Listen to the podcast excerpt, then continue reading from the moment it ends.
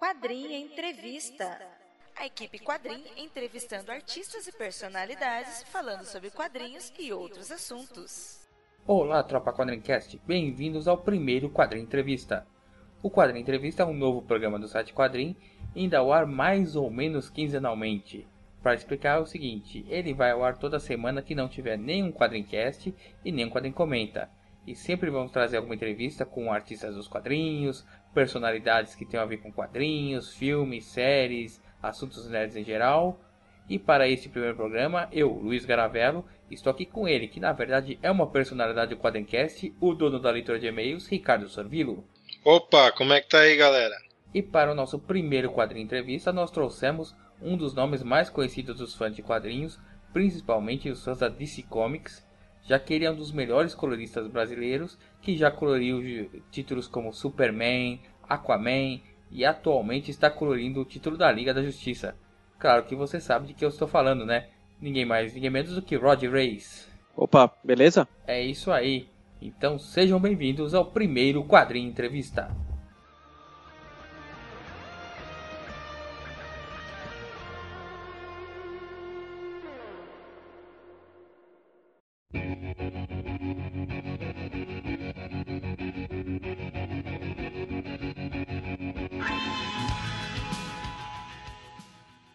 Primeiramente queremos agradecer a, a, sua disponibilidade de gravar com a gente, né? É uma honra começar o quadrinho entrevista com, com você.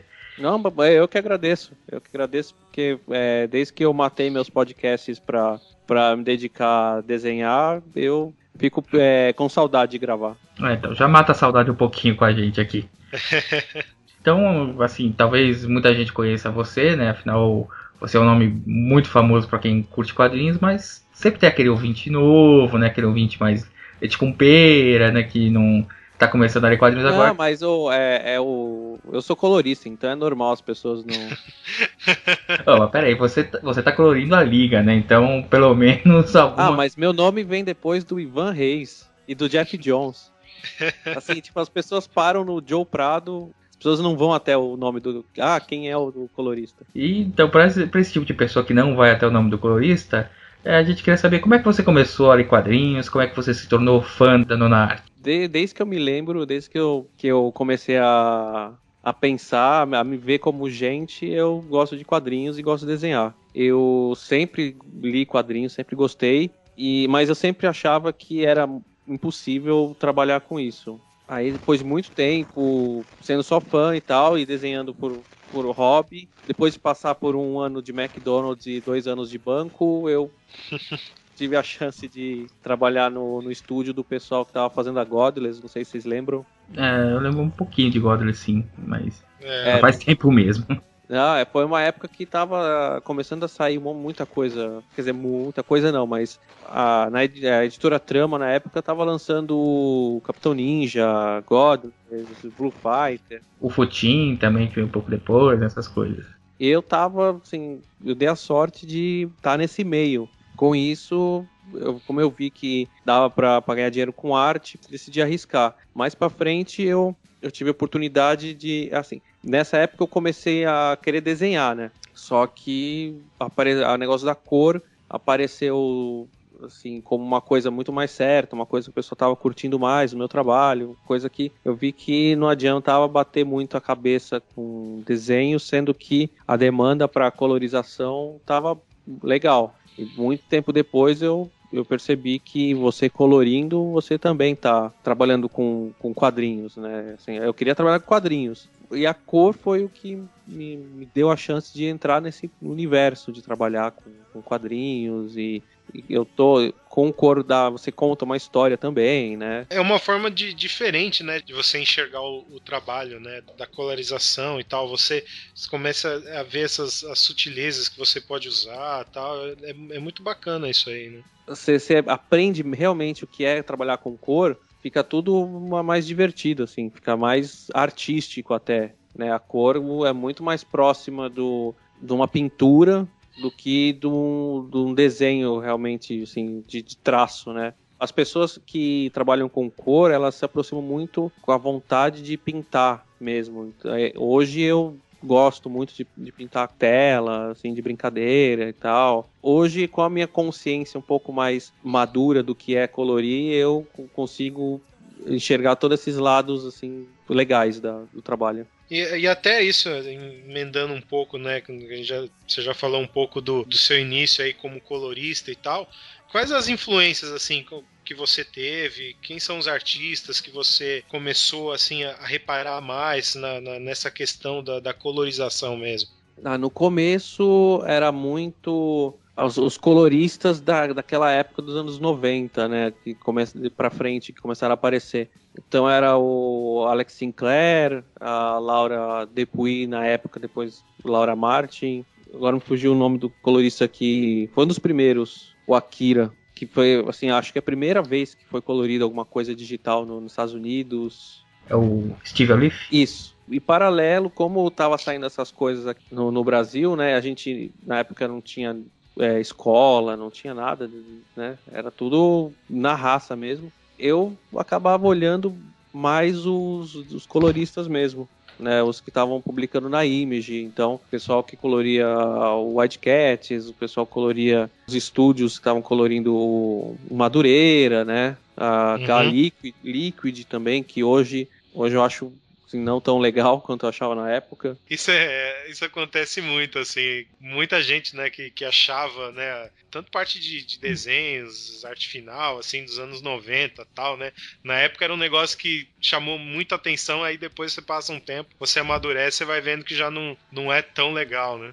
Foi uma época que os fanboys começaram a trabalhar para a indústria, né? Uhum. Então, todo mundo que era muito fanboy tava naquela, naquele frenesi, né, de ver o Wolverine pulando, uma página inteira do Wolverine pulando com as garras para frente, né, mas era muito exagero, questão de cor também, é, tinha esse, esse exagero, usar todos os recursos que você tinha do Photoshop para deixar mais impressionante o trabalho, para deixar mais chamativo, Tá? E aí nisso faltava um pouco de bom gosto, né?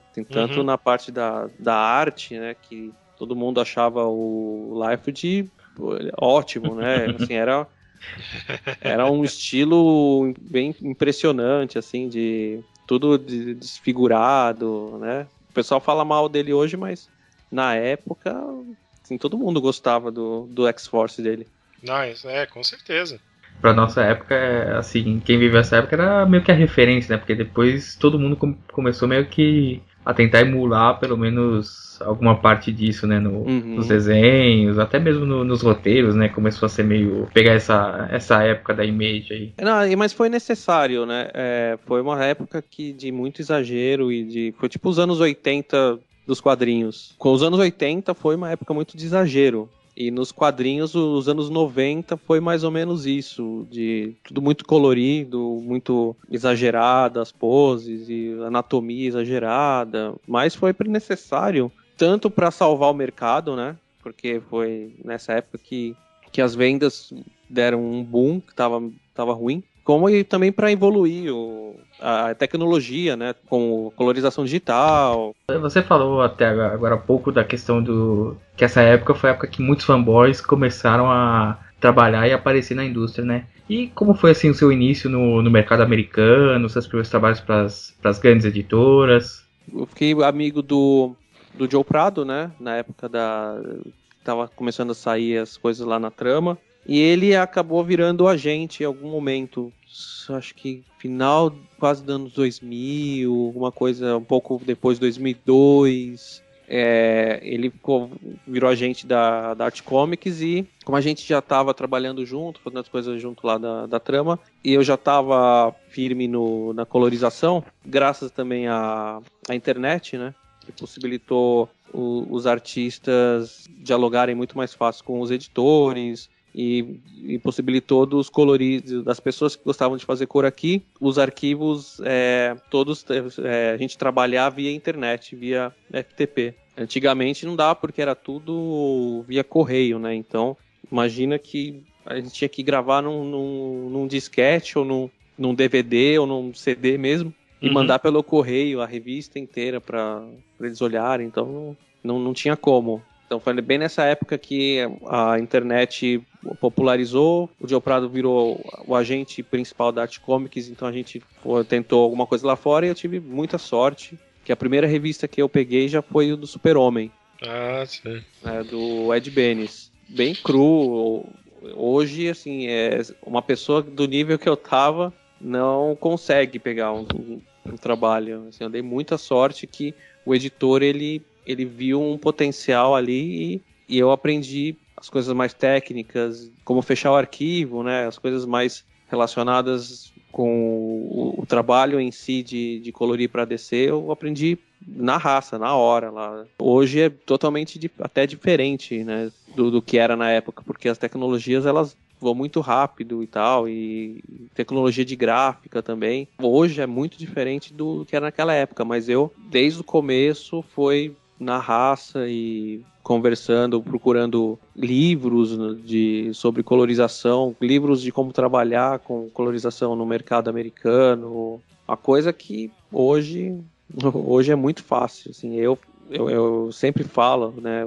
Tenho workshops quando o pessoal chama tal, e eu gosto de passar essas, essas dificuldades. Assim, é, é um pouco mais é, mastigado, mas o pessoal mais antigo tem que passar por um uma, umas pedreiras pro pessoal mais novo tá. Né, é, até tá... você você tá falando dessas dificuldades, né? Então, é, pro colorista, a maior dificuldade é, é essa ou tem outras coisas, tanto para o mercado nacional, lá fora? A, as maiores dificuldades são é, é, essa mesmo que você falou? Tem o que mais que, que o pessoal que está começando aí pode você pode passar pro pessoal? Não, o, a, a, a, dificuldade maior na época que eu comecei era a informação.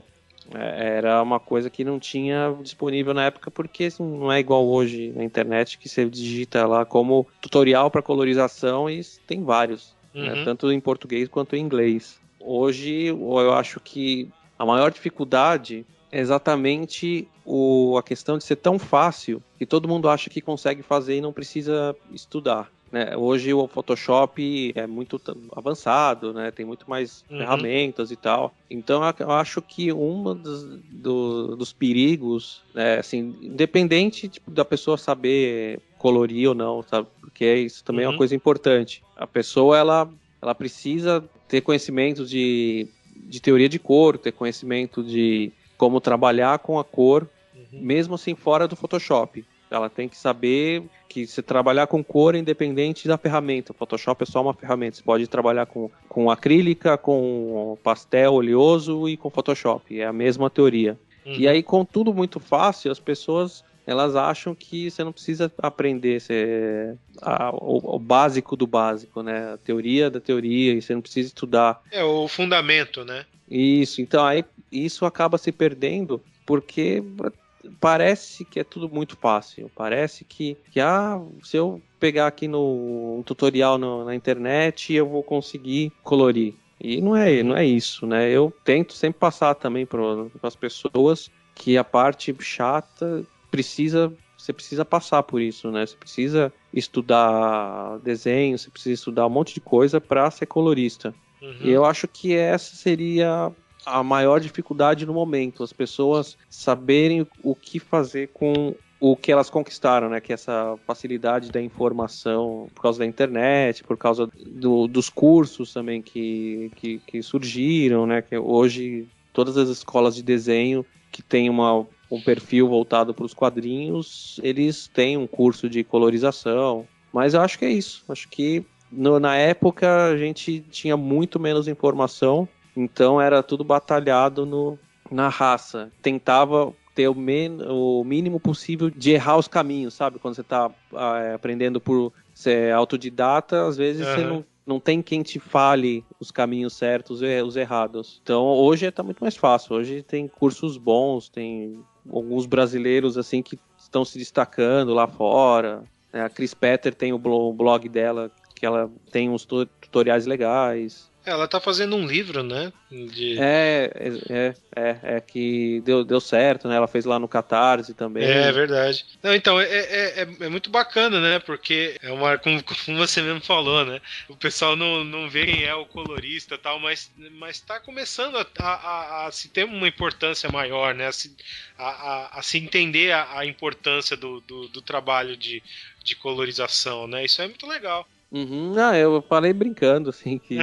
Porque não, claro. Eu dou só, tipo, um, tipo, se eu não, não der uma chorada, não, não sou eu. É, mas é, as pessoas, elas reconhecem muito mais hoje, elas conseguem enxergar o, a importância de você ver um quadrinho bem colorido de um quadrinho mal colorido. Uhum. É, é, o quadrinho, a cor no HQ, ela seria o, o baterista da banda, né? Assim, é, ela seria também, que um, uma outra analogia que dá pra fazer é a trilha sonora de um filme. É, aquela, é aquele tipo de coisa que, que assim, quando, quando é bem feito, você, você às vezes nem repara, né? Porque flui, né? Porque flui muito melhor, né? Ah, sim, você dá o tom do. todo o tom do, da história, se é uma história de terror, se é uma história é, romântica.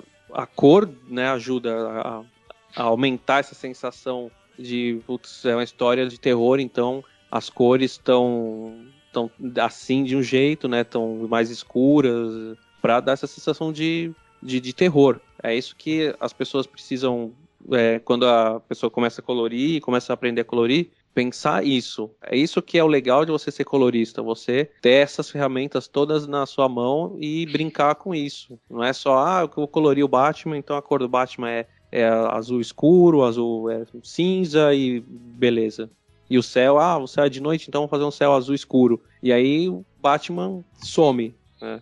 E você falou um pouquinho que você começou com o Superman do Ed Benes, da sua relação com o João Prado. E hoje em dia a, nós temos a trinca lá de brasileiros, né? Como estava no Aquaman e agora está na Liga da Justiça, que é você, o Ivan Reis e Joe Prado, como é que nasceu essa parceria de vocês três aí no, no Aquaman, que depois foi pra Liga? Depois que eu, que eu fiz o, o Super-Homem lá, eu fiquei meio fixo né, no, na DC. Começaram a, a passar cada vez mais trabalhos e não nem, nem penso em, em ir pra Marvel, porque a DC já tá, me dá trabalho suficiente. O que aconteceu é, é que o Joe Prado e o Ivan Reis, assim, a gente ficou amigo. A gente, desde antes da liga, a gente já, já era amigo, já saía junto com as esposas e se reunia para churrasco, essas coisas. E parece que a primeira coisa que eu colori dele foi umas capas no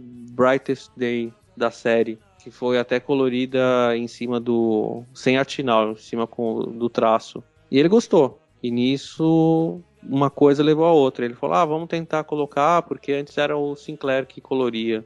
É, acho que tinha um colorista chamado Muzi Bauman, que coloriu ele na Guerra dos Anéis. Depois o Alex Sinclair, que é o colorista oficial do Jim Lee, coloriu ele no Blackest Night. Depois no Brightest Day foi Peter Strang, o nome bizarro desse aí. aí depois, com essas capas, ele teve a notícia que depois do Brightest Day ele iria fazer a, o Aquaman. E a gente aproveitou, ó, vamos né, tentar colocar o Rod Reis junto lá porque curtiam o meu trabalho na época e tal. Aí a gente tentou e deu certo. E aí foi uma daquelas parcerias assim que, que agora a gente tá. Pra onde um for, vai, vai toda a equipe. Até o, o Jeff Jones também faz parte disso, né? O, o Jeff foi para fez estava fazendo Aquaman e, e foi para a Liga da Justiça. Um uhum. pouco tempo depois que, que a gente estava no Aquaman, a gente já, já sabia que o Ivan ia fazer a Liga da Justiça. Então a gente já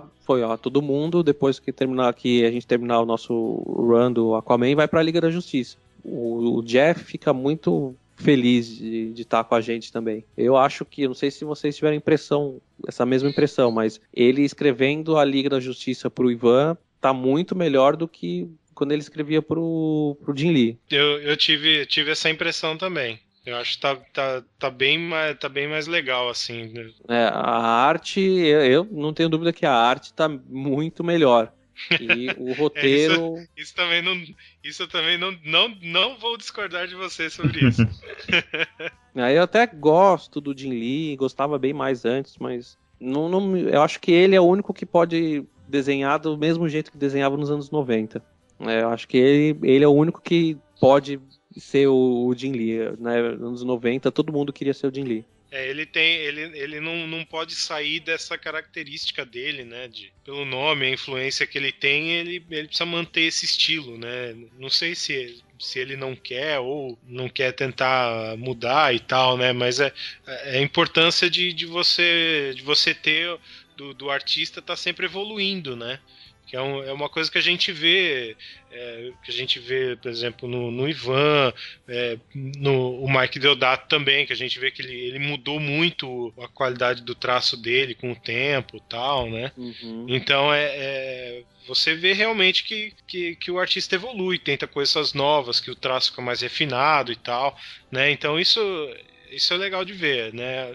Alguns artistas realmente, se você não, não vê, que fica meio parado no tempo, né? É, mas vai ver que é a pegada do. O, o, o Jim Lee, eu sei que quando ele faz coisas, sketches, assim, ele mais soltas, ele consegue fazer coisas bem legais, bem diferentes do que, do que a gente vê. Mas nos quadrinhos, é. Ele sabe que é o que todo mundo tá esperando, é isso, né? O fã uhum. dele Vai ver que por isso que o Liefeld nunca quis melhorar o, traço dele.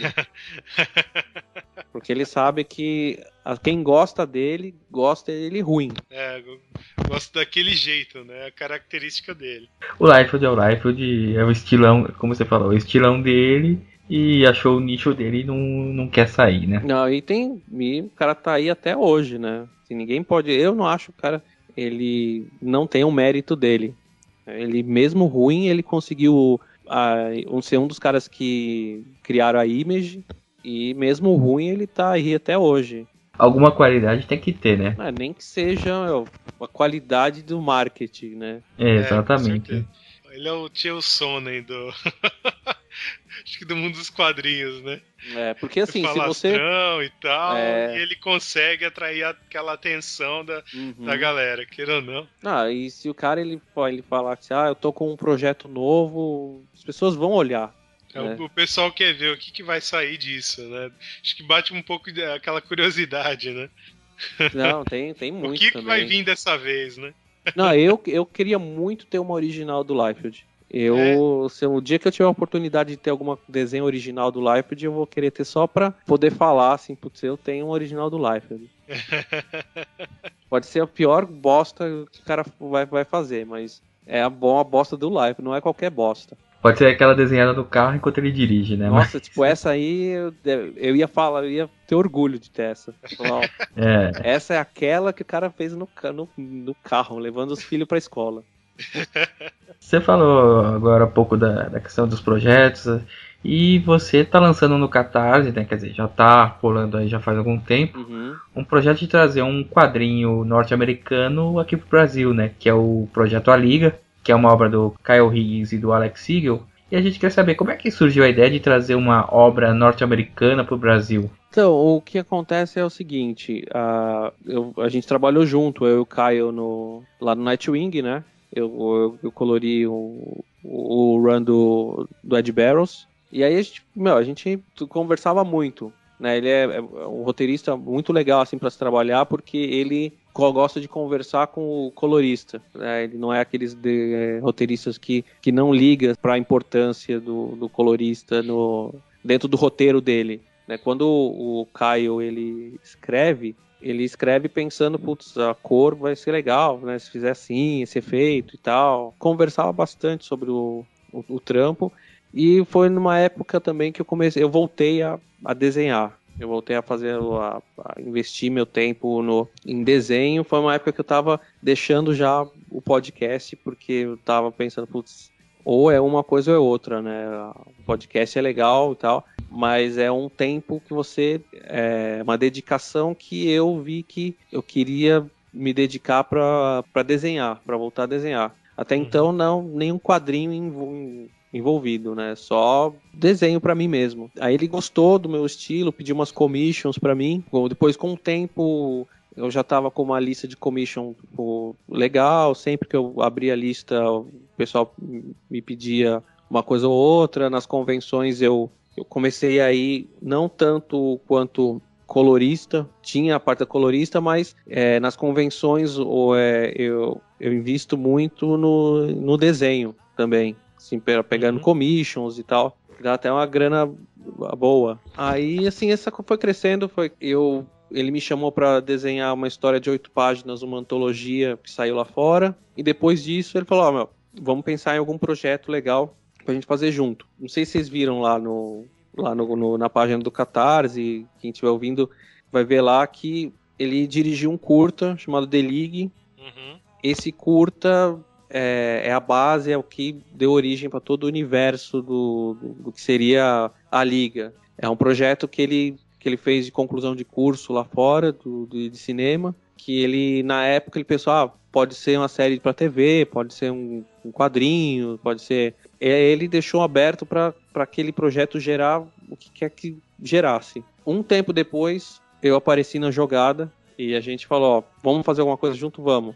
Ele tem, tinha esse projeto, ele falou: ó, eu tenho esse projeto aqui, você quer fazer? Eu falei: beleza, vamos, vamos tocar, mas sem lugar para publicar. Né? A gente não sabia como fazer isso. Mas assim, eu quando eu entrei no projeto, eu entrei com direitos de, de design, né? Eu estava criando coisas novas, então eu meio que é um projeto que é, acaba sendo para mim uma coisa bacana assim e eu me envolvi bastante. Só para esclarecer pro pessoal, essa é, apesar da, da obra ser do cara, ela vai sair primeiro aqui no Brasil, é isso, pelo Catarse? Sim, sim, sim, sim, sim. A ideia como a gente não tem nada. Pre... É porque assim, muita coisa pode acontecer. Eu decidi tomar a dianteira nisso, né? Assim, o projeto tá, a gente está produzindo e tal, mas muitas conversas estão acontecendo ao mesmo tempo. Ao mesmo tempo que eu quero lançar pelo Catarse, o Caio ele tá conversando com a Image, está conversando com a Dark Horse, está conversando com outras editoras lá fora para a gente tentar alguma coisa. Eu acredito que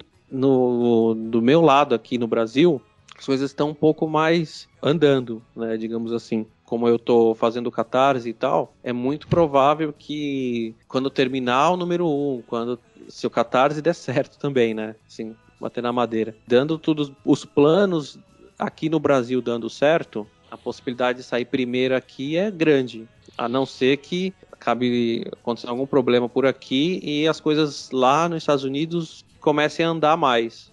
Mas eu acredito que no máximo o que vai acontecer é, se não sair aqui primeiro, sair paralelo. De qualquer forma, o, é uma coisa que eu que estou bancando aqui, eu que estou meio que trazendo pro, pro Brasil, né? Eu, o, uma, a primeira série que eu estou desenhando mesmo, grande, e eu queria muito que saísse aqui no, no meu país, né? Uhum. Eu queria ter um material meu saindo. Difícil, é, acho difícil a, a Panini, ou a Mitos, ou qualquer outra editora se interessar por isso. É porque uma isso isso é até uma, uma coisa que a gente está vendo, né? Que é, é, a liga ela resgata esse clima no ar, né? Que, que a gente tem visto em, em obras aí como Sem Balas, a própria linha Marvel no ar, tal, o Criminal, né, o Fatale, né, que as, são as duas são do Brubaker com Sean Phillips, tal. Para você, você acha que, que esse gênero, né, que o, que o leitor de quadrinho gosta desse gênero também, ou ele fica mais centrado em super-heróis, mangá infantil, que é o que que a, que a Panini, por exemplo, investe? Eu vou te falar que eu não sei 100% não, assim, ó, o que, que o leitor brasileiro ele gosta mais ou, ou se o leitor brasileiro tem aquela coisa que acontece lá fora de realmente estar de saco cheio das histórias de super-herói da Marvel e da DC e buscar o material da Image. Uhum. Eu não sei se o leitor brasileiro tem essa sensação de, putz, tá muito chata, a mesma história do Homem-Aranha, a mesma história do Batman, né? uhum. né? Eu acredito que sim. Não tanto quanto lá, mas eu tenho a sensação de que sim, porque o estouro do Catarse está ajudando muitas pessoas com o material bom a conseguirem pôr seu, o seu trabalho. Uhum. É, eu vejo que material mais vértigo, assim, também aparece mais. Então é, eu espero que com tudo isso que está acontecendo com o Catarse, porque você não tem super-herói no Catarse brasileiro, né? Tem uhum. é, coisa mais adulta ou, uma, ou, ou mais alternativa. Fala, o legal fala. é justamente isso, né? Que a gente está vendo no, no, no Catarse é essa diversificação de, de temas, né? Você tem aí o terapia, que é um, né, tem uma tem uma outra proposta, né? É, tem o, o, Petisco também, né? Que foi uhum. que saiu ano passado e tal, né?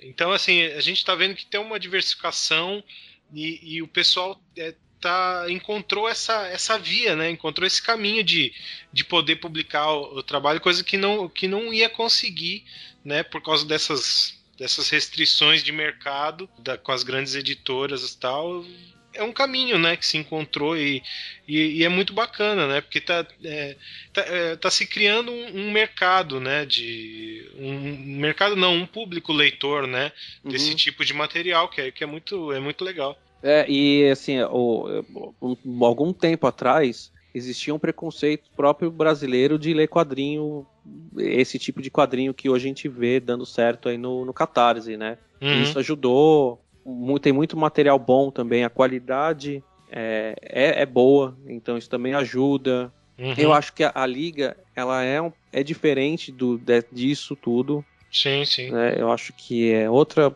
coisa, porque ela não é tão alternativa como terapia. Uhum. Né, ou como o beijo adolescente, né? ela tem um, um, uma pegada que poderia sair na Vértigo, de algo que poderia sair na Vértigo, no, ela é desenhada por um brasileiro, mas é roteirizada por um, por um americano, né? Então já as pessoas elas elas olham um pouco me, não tanto quanto o material 100% brasileiro. Uhum. É, então assim eu acredito que, que é uma novidade dentro desse todos esse, esses acontecimentos é, de catarse, de, de material nacional. Eu acho que é um que dá para considerar um, material nacional, até. Pelo menos 100% tem que considerar. Se, se, a gente fosse fazer um paralelo, é como se fosse aquelas. como se fosse uma, uma coprodução, né?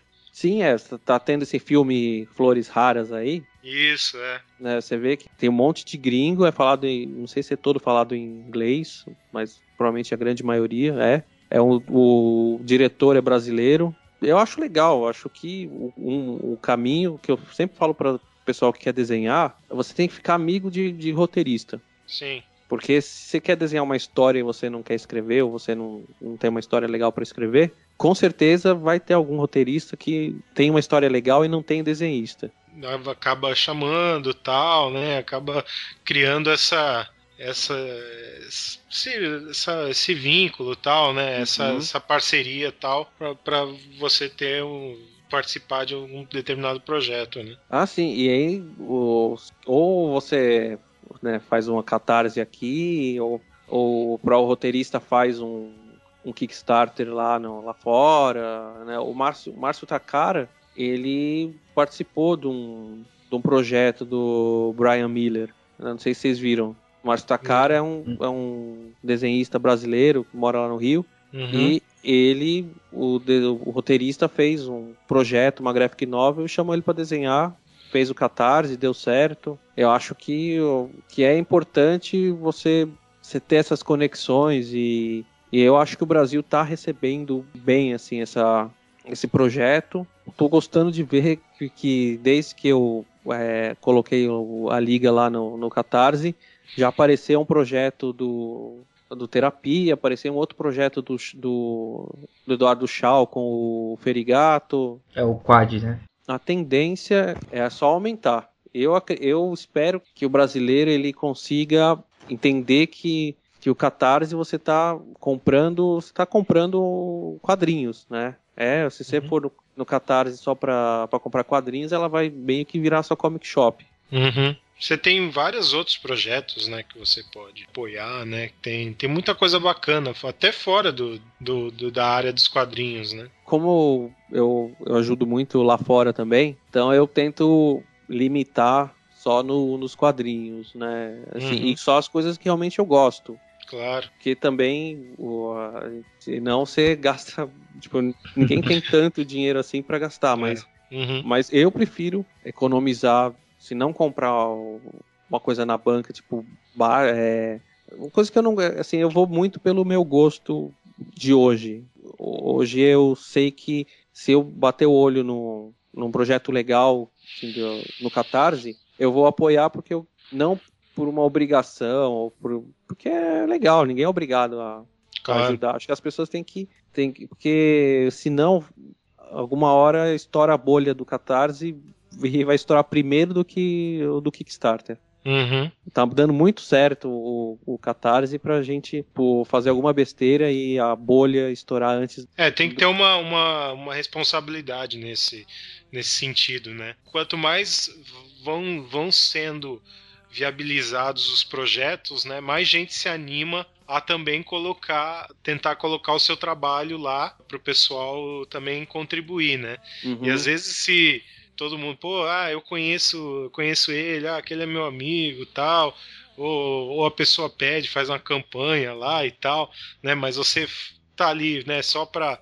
ajudar e tal, né? E, mas você às vezes não sente que, que, que o trabalho às vezes está num nível que vale a pena sair e tal, né? Pode acontecer isso que você está falando, você acabar tendo uma bolha que chega uma hora que ninguém mais consegue, né? E, e às vezes alguns bons projetos não vão ser viabilizados, né? Como a maioria desses projetos não tem editor envolvido, não tem uma pessoa que, que dentro da editora seria a pessoa que fala, ó, isso aqui tá bom, isso aqui não tá bom, isso aqui tá vendável, não tá vendável. O público que, que vai no Catarse é o público que vai é, dar esse parâmetro, né? Ele vai meio que falar, ó, isso a maioria gosta porque é bom. É, esse projeto não deu muito certo porque realmente falta uma coisa ou outra pro, pro desenhista ou pro roteirista. Então uhum. acaba que quem vai ditar, digamos assim, o que é bom, o que é ruim é o, o público. Então é legal a pessoa, assim, ter algum parâmetro na hora de, de ajudar, né? Uhum. Até para subir a barra da, da qualidade e deixar tipo as coisas boas sobressaírem, as coisas boas funcionarem e, e as coisas ruins, as coisas que não são tão legais, acabarem não, não, não, não dando certo por conta da de questão de qualidade. É, é, muito bacana, porque apesar de que a gente tá tendo assim um boom mesmo de projetos no Catarse, acho que a grande maioria ali você vê que são projetos de qualidade, né? Como você falou, tem tem o Terapia, teve o Beijo Adolescente, tem o pessoal do Quad. Tem o, o, o do ícones dos quadrinhos. Sim, sim, que inclusive acabou hoje, né? Gente, no dia que a gente tá gravando e sucesso absoluto, né? E, mas o legal é que você vê ali que na. Pelo menos na parte de quadrinhos, praticamente tem muito projeto ali que foi financiado que, que tá aí gerando frutos, né? Teve o o, o, próprio Petisco, como a gente falou, já, já foi impresso, já ganharam o HQ Mix né, na, aqui né, desse ano. Tem o, o do Fábio Yabu, que vai lançar o, de novo como Rangers. Uhum. Isso que é bacana, né? O, tem um mercado que estava meio adormecido e agora o, os próprios autores acharam uma ferramenta que permite a eles é, mostrar os seus projetos diretamente para esse mercado, né? Sem ter que passar por pelo crivo das editoras. É, não, né? você está vendendo diretamente para o seu consumidor né? Você está vendendo para o seu fã, está vendendo, assim, não tem banca, não tem distribuidora envolvida. É isso eu acho legal. Acho que isso vale. Se você gosta do, do trabalho do de determinado autor e está lá, você ajuda. Tem que ajudar. Então aí a gente está falando de vários projetos e tal, e tem a,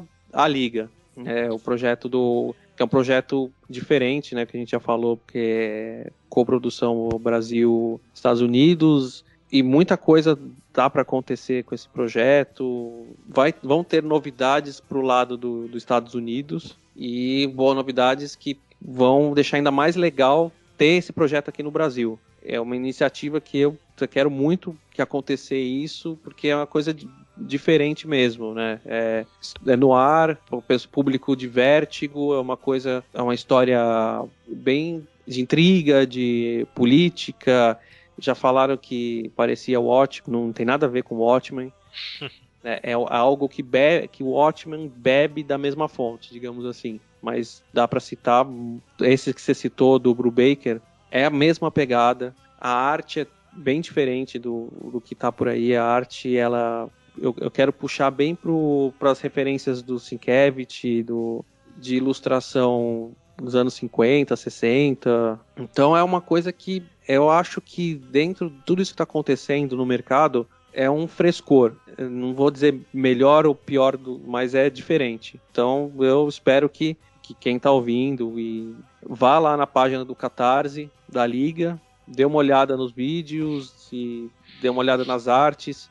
Se você gostar, se você for fã desse tipo de material, né? Super-heróis com uma pegada no ar e com bastante política e intriga e crime, vai lá e, e, contribua. Temos a oportunidade de ver uma coisa diferente aqui. Com certeza a qualidade ali é indiscutível, né? O Kyle Rins e o trabalho do Rod Reis não, não dá para achar que vai ser alguma coisa com pouca qualidade não. Vai, com certeza vai ser um, um projeto de muita qualidade. É, assim, pela parte da arte, todo mundo vê curte. Né? E quanto ao roteiro, boto minha mão no fogo que é bom. Que é o, o que ele gosta de fazer. É uma coisa que ele tenta colocar no, nos quadrinhos que ele faz do super-herói e tal, que é ele fez algo, muito disso no Gates of Gotham com o, o Snyder.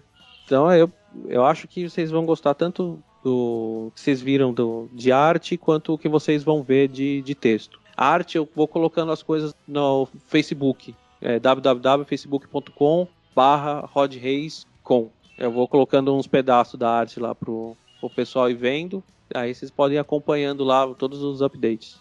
Então, quem quiser checar, vai estar o link aí no post, né, tanto pro para a página do Catarse para quem quiser conferir o projeto, quanto para a página, quanto o perfil de Facebook do Rod, para quem quiser já ver os previews das artes, né? E no mais, a gente só tem a agradecer ao Rod pelo, pelo tempo aqui pela entrevista. E deixar o espaço aí, se quiser fazer mais algum jabá. Meu Deviante, para quem quiser ver, rodreis.deviantarte.com. Essa é a minha página no Deviante. Twitter também, você vai lá, Rod Reis. E é isso. E você digita meu nome no, no Google, você vai ver bastante coisa.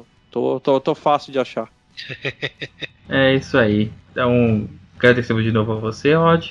Ó, eu que agradeço a oportunidade de, de bater esse papo aí, de, de falar do, desse projeto e torcer para dar certo. Aí, se vocês quiserem que, que eu volto aí, só, só chamar. É, com certeza chamaremos para outras participações aqui. E com certeza torcemos para a liga sair aqui no Brasil e perfeitamente até antes dos Estados Unidos, né? Para ter um gostinho de falar, saiu primeiro aqui no Brasil. Ah, com certeza, é, isso ia ser bem bacana. É, ia ser, um, ia ser inédito, né? Uma coisa completamente nova, né? Eu não, não, não conheço de nenhuma obra que tenha acontecido algo desse gênero. É, porque aí depois sai, sai na image todo mundo fica querendo, ah, sai. Quando sai aqui, quando sai aqui. Quando teve a chance e não aproveitou, agora fica, fica difícil. Né? É, então é isso aí, né? Vamos, vamos apoiar o projeto que é muito bacana e, e fazer essa, esse momento histórico acontecer. sim, sim, é, tu é, é um momento para o quadrinho nacional muito bacana e Catarse está fazendo uma é parte importante disso desse momento de onde as pessoas estão podendo publicar seus, seus projetos e, e o mercado de quadrinhos tem é isso também. Pessoas tipo tendo a vontade de publicar e, e tentando por, por meios tipo se autopublicando Bom, é isso aí, pessoal. Estamos aqui terminando o primeiro quadrinho entrevista. Gostaria de agradecer de novo ao Rod. Gostaria também de agradecer ao Ricardo por estar participando comigo dessa gravação. E dizer aos ouvintes que este aqui é só o primeiro. Que nós já temos entrevistas agendadas, já temos algumas entrevistas gravadas. Dentro em breve você ouvirá mais artistas, mais personalidades dos quadrinhos, de vez em quando talvez alguém de filmes ou seriados por aqui também. E lembrando sempre que você pode mandar sua sugestão, de repente sugerir alguém para ser entrevistado, dizer alguma coisa sobre o projeto do Rod Reis lá no Catarse, você pode se comunicar conosco através do nosso site www.quadrim.com.br. Você pode mandar um e-mail para quadrincast@quadrim.com.br. Você pode interagir conosco através do nosso Twitter @quadrim ou deixar o seu comentário e sua curtida lá no nosso Facebook, facebook.com/quadrencast. É isso aí, pessoal, e até a próxima.